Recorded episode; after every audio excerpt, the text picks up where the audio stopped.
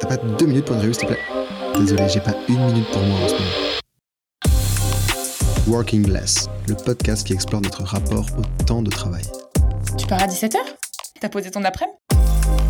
Tu vois bien que je suis sous l'eau? Bonjour à toutes et à tous, aujourd'hui je m'intéresse au temps de travail dans la santé et j'ai choisi d'interroger Tristan, interne en médecine en anesthésie et réanimation à Lyon. Et c'est une auditrice, Camille, qui m'a suggéré d'aller creuser ce secteur. Coucou d'ailleurs Camille si tu passes par là. T'as bien fait de m'écrire parce que c'est un sujet qui évidemment m'intéresse, il y a tant de choses à dire sur le sujet du temps de travail en médecine. J'en sais un bout parce que ma mère est médecin généraliste, j'ai baigné dedans depuis que je suis petit. Et on en parle d'ailleurs un tout petit peu dans, Time to Work, le documentaire avec les infirmières aux Pays-Bas de Buurtzorg. Tristan, merci de prendre ce temps avec nous. Euh, je crois en plus que tu es en lendemain de garde. Est-ce que tu peux nous dire à quoi ça ressemble euh, pour toi une semaine à l'hôpital, le nombre d'heures par semaine et puis ce que tu fais Quel est ton quotidien à l'hôpital? Bon, bah salut, en tout cas, merci de m'avoir invité euh, ici dans ce podcast. Hein. C'est vrai que toi, c'est quand même quelque chose qui t'est pas complètement inconnu, tout, tout, ce milieu. Ensuite, depuis, depuis le lycée, dans la famille, il y a quand même des choses que tu connais. En gros, donc si on reprend un, petit peu, moi je suis interne en anesthésie-réanimation, je suis en troisième semestre. Donc en gros, pour expliquer un petit peu aux personnes qui ne comprendraient pas le, fonctionnement, donc euh, on a six ans de ce qu'on appelle l'externat. C'est les, euh, les, six premières années d'études avec en première année le concours que tout le monde connaît à peu près. Ensuite, on est, euh, on est à la faculté, on a des cours et à partir de la troisième année, on, va, on fait la moitié de notre temps à l'hôpital en stage. Et à la fin de la sixième année, on a un concours qui, en fonction de notre classement, nous permet euh, de demander une spécialité dans une ville. Donc moi, c'est l'anesthésie-réanimation à Lyon, en l'occurrence. Et ce qui est difficile particulièrement souvent, c'est euh, ce qu'on appelle la première première année ou les deux premières premières, les deux fois première année avant le concours de PACES et l'année juste avant le concours dont tu as parlé d'ECN qui te fait passer d'externe à interne en sixième année. Du coup, ça, c'est les années les plus stressantes. Ouais, bah c'est vrai que tout le monde connaît à peu près le, concours de la première année. Hein, ça, euh, globalement, euh, dans le public, c'est bien connu, mais euh, en revanche, c'est beaucoup moins connu le concours de la, sixième année qu'on appelle de l'internat, qui s'appelle vraiment l'ECN maintenant, qui va devenir l'EDN à partir de l'année prochaine. Et c'est vrai qu'on dit, bah, il y a le concours de la première année, et puis c'est difficile, et ensuite on est lancé. Bon, en pratique, c'est quand même euh, un peu plus compliqué que ça. Et je pense que pas mal de, mes collègues pourront dire la même chose que quand même le, le concours de sixième année, il est autant, voire euh, un peu plus stressant. Ouais, t'as pas le stress de te dire je serai pas forcément médecin parce que tu sais que tu vas être médecin, mais pas forcément dans ta spécialité. Si t'as un enjeu, toi, tu, en plus, donc toi, tu as fait anesthésiste, réanimation. C'est une spécialité qui est très demandée, il y a très peu de place, c'est ça? Bah, C'est ça, c'est que le système euh, français euh, fait que euh, c'est notre classement qui nous permet de, demander une place dans une spécialité. Et il y a un nombre de, de places par spécialité, par ville, et c'est au mérite, quoi. Donc euh, certaines spécialités parlent plus vite que d'autres. Donc oui, en l'occurrence, euh, l'anesthésie-réanimation à Lyon, ça part assez tôt. Donc euh, vu que c'est quelque chose que j'avais quand même prévu de faire à la base, bah, tu le stress de te dire si je l'ai pas, si je suis pas assez bien classé, bah, ça, je pourrais pas faire ce que je veux. Quoi. Donc c'est vrai qu'il y, a toujours ce truc-là. Et aujourd'hui, du coup, à quoi ça ressemble un petit peu ton quotidien à l'hôpital maintenant que tu es interne? Combien de temps est-ce que tu bosses? Euh, Les fréquences des gardes, là, par exemple, donc cette nuit, tu étais en garde? Hmm, C'est ça. Grosso modo, l'internat, on est tous 100% euh, de notre temps euh, à l'hôpital, enfin quasiment, parce qu'on reste, on a un statut un peu intermédiaire où on, est, on travaille à l'hôpital, on est payé par, par les hospices. Et, mais par contre, on reste étudiant, on a quand même des cours à la fac qui représentent par mois assez peu de temps finalement en, présentiel dans les amphithéâtres, mais après on a des cours sur une plateforme euh, qu'on fait un peu en continu. Mais bon, il faut considérer qu'on euh, qu'on travaille à l'hôpital 100% de notre temps. Et grosso modo, il y a certaines spécialités qui sont considérées à garde, donc euh, l'anesthésie-réanimation, la chirurgie, les urgences, des choses comme ça et d'autres spécialités un peu plus médicales classiques, je sais pas comme la, la, pneumologie, la rhumatologie, qui sont plus, euh, plus des spécialités où ils ont un rythme de travail euh, du lundi au vendredi avec un peu plus des astreintes le, week-end et moins de garde. Mais en gros, nous, on fait donc euh, des gardes. La garde, ce qui est le travail de garde, c'est considéré comme du c'est le travail de nuit. donc à partir de 18h jusqu'à 8h le lendemain matin pour faire un peu large. Et les samedis, les dimanches, les jours fériés. Et généralement, quand on fait la garde, bah, on a fait aussi la journée avant donc ce qui nous fait un total de 24 heures quoi, de, suite euh, travailler. Ça c'est sur le papier. En pratique, euh, bah, le temps de faire la relève, euh, il y a souvent après de, l'administratif à faire, des choses comme ça. Ça s'étend un peu plus jusqu'à ouais, 25, 26, 27 heures. quoi. C'est pas rare. Et donc après, On a quand même des journées de travail classiques, quoi, de, juste, juste des jours, et on alterne avec des gardes comme ça. Et en moyenne, moi, je dirais que je fais à peu près une à deux gardes par semaine. Donc déjà, avec deux gardes par semaine, on est à plus que ce qu'on fait nous dans le business, dans les métiers, après une école de commerce par exemple. On est déjà au plus que 35 heures, on est déjà sur du 50 heures quasiment. Bah déjà, ouais, voilà, on est à 48 heures si on, prend 24, quoi. Et puis à ça, on rajoute généralement euh, ouais, deux journées euh, classiques, quoi. Après, ça peut être plus, des fois ça peut être un peu moins.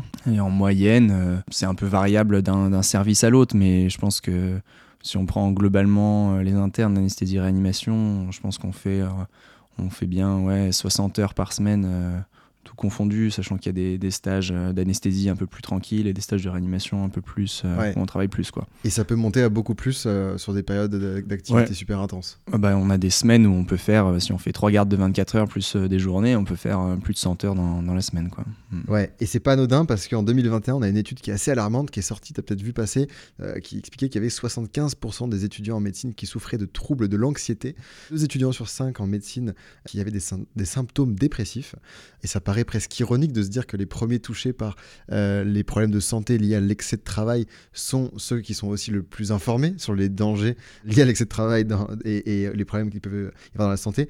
Comment est-ce qu'on en est arrivé là? Qu'est-ce qui fait que selon toi, on a un rythme de travail qui est trop intense en médecine en général?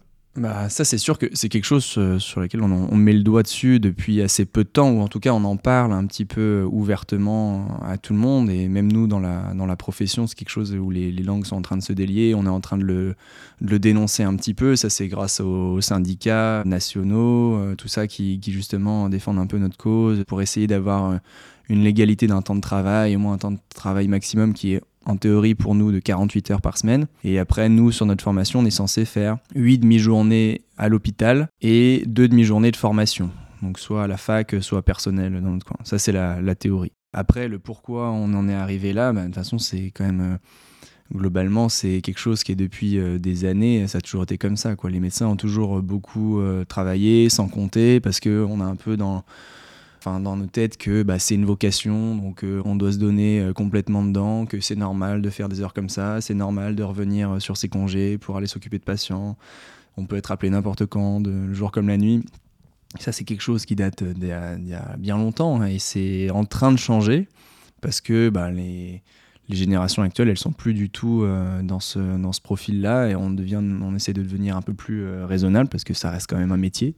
Alors certes, il faut quand même on, sait tous hein, dans quoi on s'embarque quand on, quand on fait ça. On doute bien qu'on va difficilement faire 35 euh, heures et qu'on n'aura pas un rythme de vie euh, classique. Quoi. Disons qu'on ça reste un boulot et on, essaye de, de, mettre des règles et des barrières pour justement pas avoir hein, bah, tous ces chiffres un peu alarmants qu'on a actuellement. C'est sûr que nous, on, nous, ça sort de plus en plus et c'est les syndicats qui font des, euh, des études comme ça, un peu ouvertes à l'aveugle, où les gens répondent à des questionnaires et puis on se rend compte que bah oui, il y a il y a 60% des, des, internes qui ont, euh, qui ont, eu des idées suicidaires, des trucs comme ça. Alors je, je balance un peu des chiffres comme ça. Mais, non, mais des burn-out, des idées suicidaires, des dépressions, enfin c'est des chiffres. finalement pas, pas anodin quoi.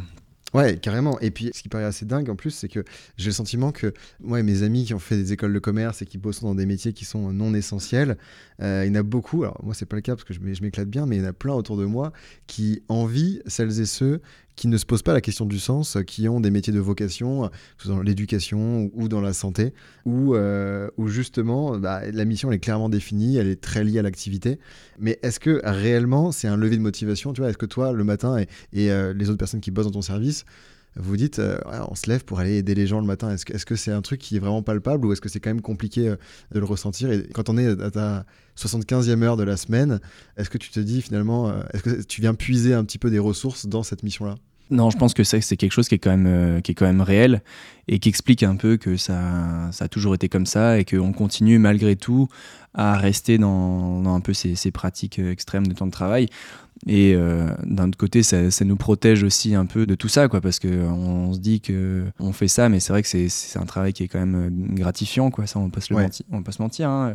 On a vraiment la sensation d'apporter quelque chose aux gens quotidiennement, quoi. Ça, c'est sûr que, bah, du coup, on oublie, on se met un peu de côté, et puis on dit, bah, on fait ça pour les gens, et ça aveugle un petit peu sur sur ce qu'on fait. Mais ça, c'est sûr que c'est quelque chose qui est, qui est réel. Ouais. Et est-ce qu'il n'y a pas aussi un problème lié au salaire? Est-ce que ça serait un sujet? Parce que vous avez des heures qui sont hallucinantes, mais au-delà de ça, vous êtes aussi très peu payé quand on ramène au taux horaire et quand on Mm. ramène au risque que vous prenez, quand on ramène à la charge mentale, à la pression, à l'importance, à l'utilité aussi de ce que vous faites. Est-ce que le fait d'être mieux payé, ça serait une solution déjà? Ou est-ce que le sujet, il n'est pas là, il est plutôt dans, dans le fait qu'il bah, y a besoin de plus de moyens, de plus de personnel, d'un environnement de travail qui est différent? Bah, là, tu pointes du doigt euh, une autre problématique euh, actuelle qui s'est un peu euh, révélée, notamment avec le Covid, où il y a eu beaucoup de, soignants qui n'ont pas pu prendre de, de congés pendant pas mal de temps. Et c'est quelque chose qui, est au centre un peu de, de, de toutes les problématiques actuelles, où on entend quand même pas mal de médecins qui partent des services, tout ça. En gros, si on veut faire un peu un, un résumé de, de, la situation actuelle, ce qu'il faut savoir, c'est que bon, globalement, à l'hôpital, tous les corps de métier, globalement, on n'est quand même pas très bien payé. Après, il y a une différence euh, entre les médecins et les, les autres métiers, c'est que nous, on n'a pas de réglementation du temps de travail. Mhm. Que ce soit les infirmiers, les aides-soignants, les brancardiers, tout ça, eux, ils ont un temps de travail qui est décompté. Généralement, ils sont soit en 8 heures, soit en 12 heures, des choses comme ça et euh, c'est régulé quoi. Ils ont la relève qui prend derrière euh, c'est euh, ils peuvent faire un maximum 48 heures. Alors des fois ils ont des heures sup qui sont pas forcément bien payées des fois on leur demande de récupérer sur des, des repos ils aimeraient bien être plus payés mais en tout cas eux ils ont un temps de travail réglementé ce qui n'est pas le cas pour nous les médecins nous, en gros, d'une spécialité à l'autre, il euh, y, y, en a qui sont plus, plus tranquilles hein, dans leur emploi du temps, euh, qui peuvent faire 40 heures et d'autres qui peuvent faire 100 heures, mais globalement, on est payé la même chose, en fait, c'est en fonction de notre statut. Quoi.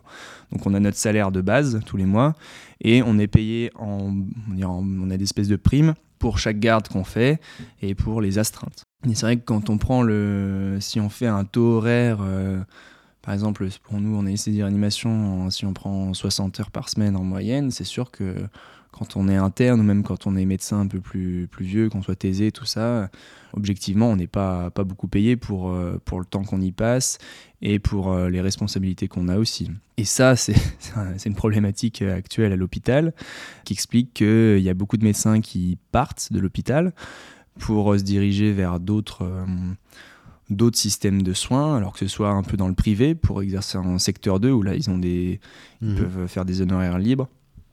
Globalement, là, ils sont, il y a une possibilité de gagner plus d'argent en, en, travaillant plus, en fait. C'est un peu ça. Mais disons que chaque acte est payé euh, directement à nous, donc euh, on peut potentiellement gagner mieux notre vie. Euh, après, il y a aussi un.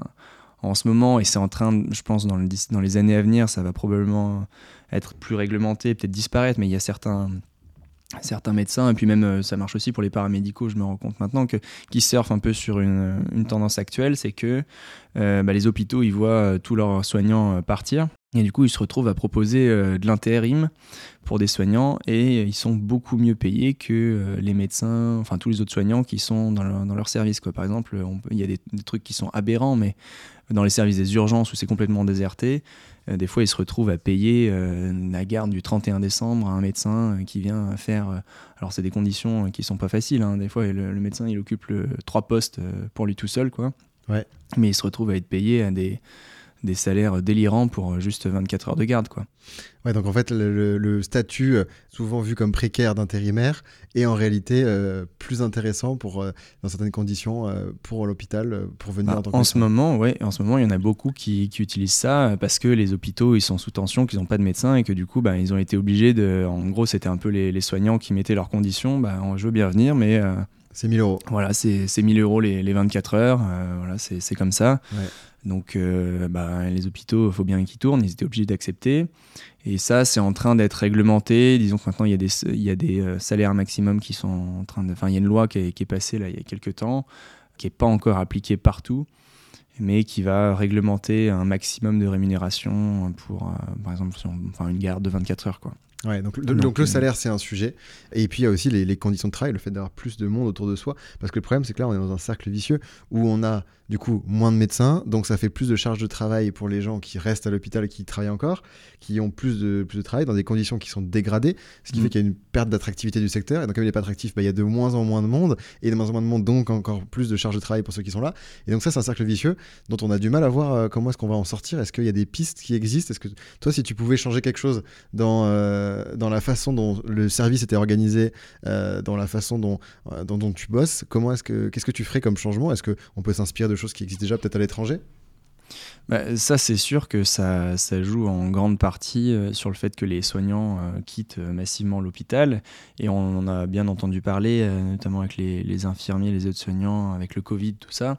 Alors, en anesthésie-réanimation, moi, je le, je le, vois moins au quotidien au bloc un petit peu, où les infirmiers de bloc opératoire, les infirmiers anesthésistes euh, quittent un peu, et du coup on se retrouve bah, avec euh, des blocs qui peuvent pas tourner, les chirurgiens opèrent moins, on fait moins de gestes, donc euh, tout est un peu au ralenti, il y a des retards de prise en charge pour les patients. Et après ça se voit surtout dans certains services de médecine où il y a des, infirmiers qui se retrouvent à être tout seuls à gérer 30 patients. Donc eux c'est sûr qu'ils ont des conditions de travail qui sont... c'est horrible, quoi. personne n'a envie de d'être dans le rush toute la journée comme ça, avoir l'impression de faire un travail bâclé, que ce soit bah, pour les soignants c'est pas satisfaisant, pour les patients bah, c'est des conditions de soins qui sont quand même euh, dégradées quoi. Donc on a besoin de plus de monde. Donc on aurait besoin de plus de monde, sauf que vu que tout le monde part, bah, il reste moins de personnes pour faire euh, le même boulot. Alors on ferme un peu des lits. Euh, du coup, ça, on, bloque un petit peu le, système de soins comme ça. On se retrouve, en, en entend parler régulièrement l'été, quoi, où des lits ferment, où, notamment les personnes âgées se retrouvent un peu, euh, quand elles doivent être hospitalisées de l'EHPAD, bah, il n'y a pas de place en gériatrie, et puis il y a une espèce d'errance dans certains services qui sont pas adaptés, des prises en charge qui sont pas du tout optimales, mais parce qu'il manque de soignants. Euh, et du coup, on n'a pas la, capacité en soignant pour ouvrir des lits, tout ça. Et oui, c'est sûr que c'est un, un, cercle vicieux. Alors après, bah, qu'est-ce qu'on peut faire pour améliorer ça? Parce que les syndicats de un peu tous les, tous les, les personnels médicaux, paramédicaux demandent, bah, c'est déjà avoir une rémunération plus attractive, mhm. ce qui éviterait que les, que les gens partent pour, pour aller être mieux payés ailleurs. J'en parlais un peu avec des collègues infirmiers, qui, il y en a qui, après le Covid, là, c'est pas qu'ils quittaient leur service pour aller dans un autre service où, euh, où l'herbe est plus verte ailleurs, ou alors aller bosser en, libéral. C'est vraiment, il y en a, ils changeaient complètement de vie. Quoi. C'était. Euh, reconversion. ah ouais, reconversion complète. Ils partaient dans des choses euh, complètement à l'opposé de, de, ce qu'ils faisaient parce qu'ils voyaient plus d'un. Enfin, ils trouvaient plus l'intérêt. Ils, ils, pouvaient plus offrir des soins de bonne qualité aux patients. Et c'était. Il y a ça aussi. Il y a le fait de se dire, en tant que soignant, moi qui ai envie euh, d'aider les autres et d'être dans, une forme d'altruisme, je suis pas capable de donner un niveau de soin qui est convenable parce que je suis pressé, parce que j'ai trop de personnes à gérer.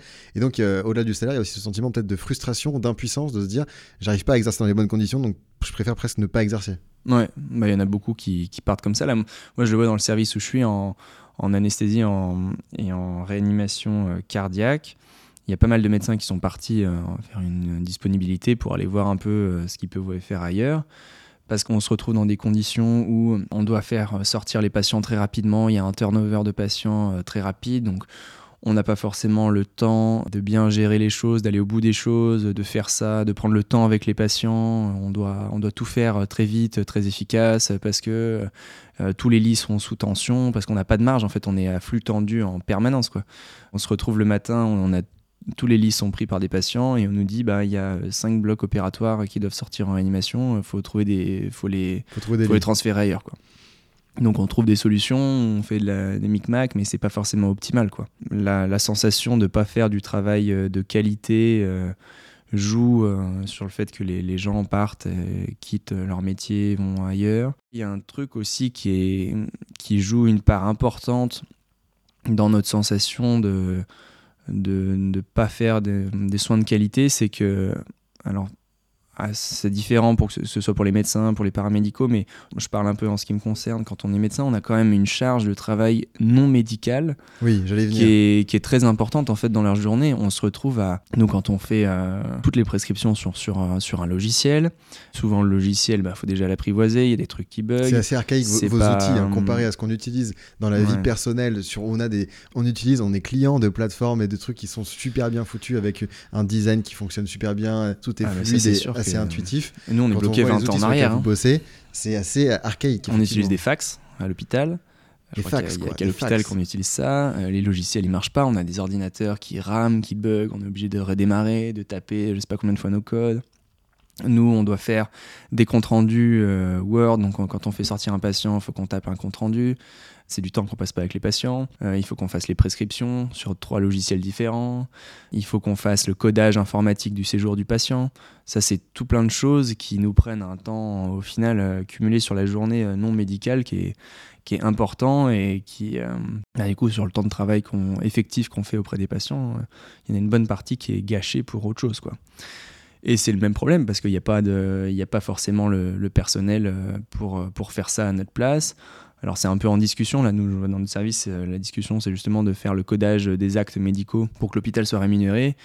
Il y aurait potentiellement un service de codage informatique qui viendrait le faire pour nous, qui pourrait nous libérer du coup un temps de travail pour les patients. Ouais, c'est du temps où vous pourriez passer plus de temps vous avec les patients et du temps où vous pourriez ne pas travailler aussi, accepter de réduire la charge de travail du médecin parce que le médecin euh, a plus de temps de soins et moins de temps autour. Ça, c'est justement un, des sujets qui avait rendu, euh, mais c'est exactement la même problématique, les infirmières aux Pays-Bas qu'on a été voir dans le documentaire Time to Work. Ce qui a bien fonctionné pour rendre attractif euh, la, proposition de valeur de Buurtzorg, c'est-à-dire nous, on est capable d'autonomiser les patients et grâce à des logiciels beaucoup plus efficaces, de réduire énormément le temps qui n'est pas passé à, être en contact direct avec le patient ou à prodiguer des soins. Et du coup, la personne se, se se concentre uniquement sur sa vraie valeur ajoutée, ce pourquoi elle a été formée, ce qu'elle a envie de faire, ce qui donne un sentiment d'utilité aussi, c'est-à-dire le, temps avec le patient. Bah, c'est sûr que tout ça, c'est des, pistes d'amélioration et un peu de revendication de, tous les personnels médicaux. Donc, si on fait le résumé de ce qu'on a dit depuis le début, c'est globalement avoir un temps de travail un peu plus euh, correct et moins démesuré, ou alors, quitte à beaucoup travailler, être quand même un peu mieux payé euh, si on rapporte un peu au taux horaire de ce qu'on fait. Bien sûr. Ensuite, c'est euh, essayer de délaguer un petit peu tout ce temps de, travail euh, non médical qui nous, qui nous pourrit un peu la vie et qui, qui est au détriment bah, de la qualité des soins pour les patients. C'est un, peu, un peu tous ces axes-là qu'on peut avoir d'amélioration. C'est déjà pas mal.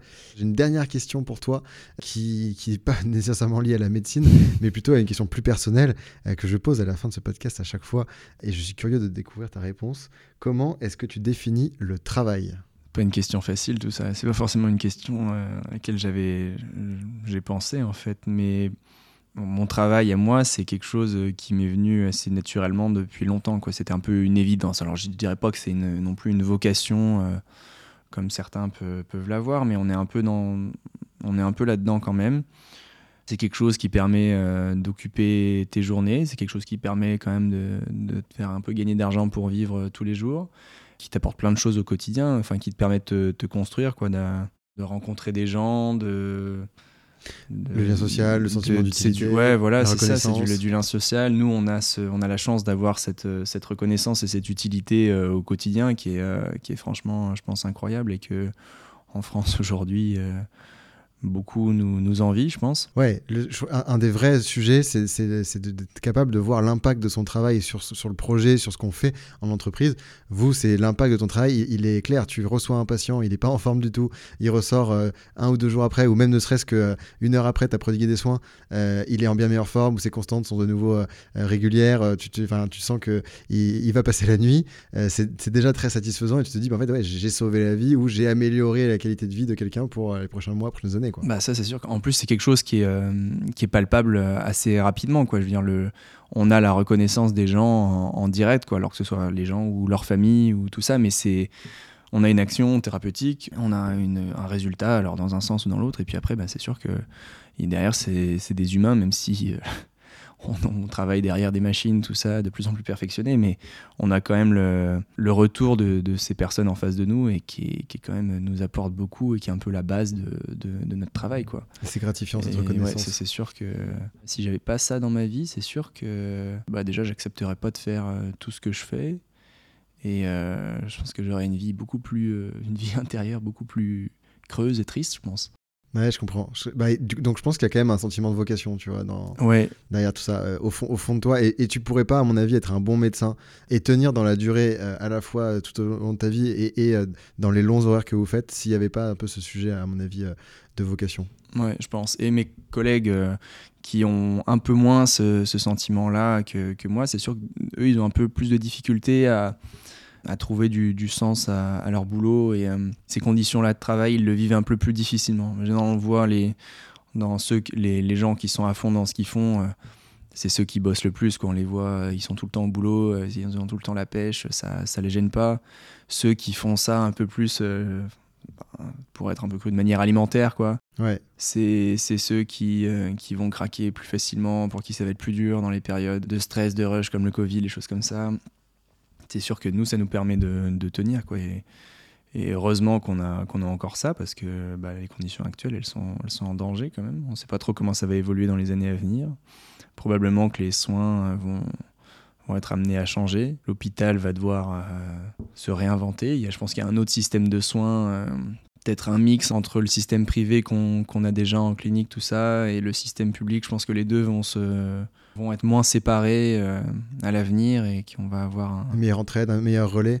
Et, et peut-être que pour cette transition-là et pour penser le futur de l'hôpital, peut-être que pour une fois, on pourrait se passer des consultants et avoir des médecins qui s'occupent de ça, non?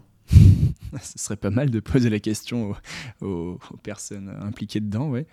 Parce que j'ai un peu le sentiment comme, que comme partout, hein, c'est des gens qui sont qui sont pas dans le milieu, euh, qui, qui, proposent des solutions et qui règlent les problèmes euh, sans les régler, quoi. C'est le sentiment qu'on a à l'hôpital, quoi. C'est que globalement, on pose pas trop la question aux soignants de de ce qu'on veut, qu'est-ce qu'on veut comme matériel, qu'est-ce qu'on veut comme euh, personnel, qu'est-ce qu'on veut comme conditions. Et c'est un peu, heureusement, il y a les syndicats, ils sont très actifs pour ça dans notre système de soins. Nous sûr que, que, ce soit paramédicaux, médicaux, ils sont, ils sont à fond derrière et ils sont en train de faire bouger lentement les choses. Mais je pense qu'on va, on va y venir. On a déjà amorcé un petit, des petits changements, alors pour l'instant minimes, qui ne se voient pas. Et puis on, on, est toujours dans l'aigu du trou de, du manque de médecins et puis de gens qui fuient massivement en période post-Covid. Mais malgré tout, je pense que dans les, dans les moins de dix années à venir, il va y avoir des, changements assez importants qui vont, qui vont arriver. Quoi. Et qui vont faire du bien, on l'espère. On l'espère, oui. Allez, on va conclure là-dessus. Merci beaucoup, Tristan. Euh, je te laisse aller te reposer de cette garde en attendant la prochaine. Salut. Salut, merci beaucoup.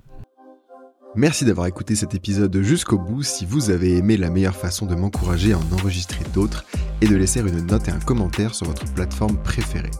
On se quitte, mais pas vraiment pour passer du son à l'image. Je vous invite à visionner les documentaires Work in Progress et Why Do We Even Work qui explorent les transformations du travail. Vous les retrouverez sur différentes plateformes. Tous les liens sont sur whipdocumentary.com. Et puis, si vous avez déjà vu, c'est peut-être l'occasion de découvrir la bande dessinée et si on travaillait autrement, un mélange des documentaires et de fiction. Je vous dis à très bientôt. Salut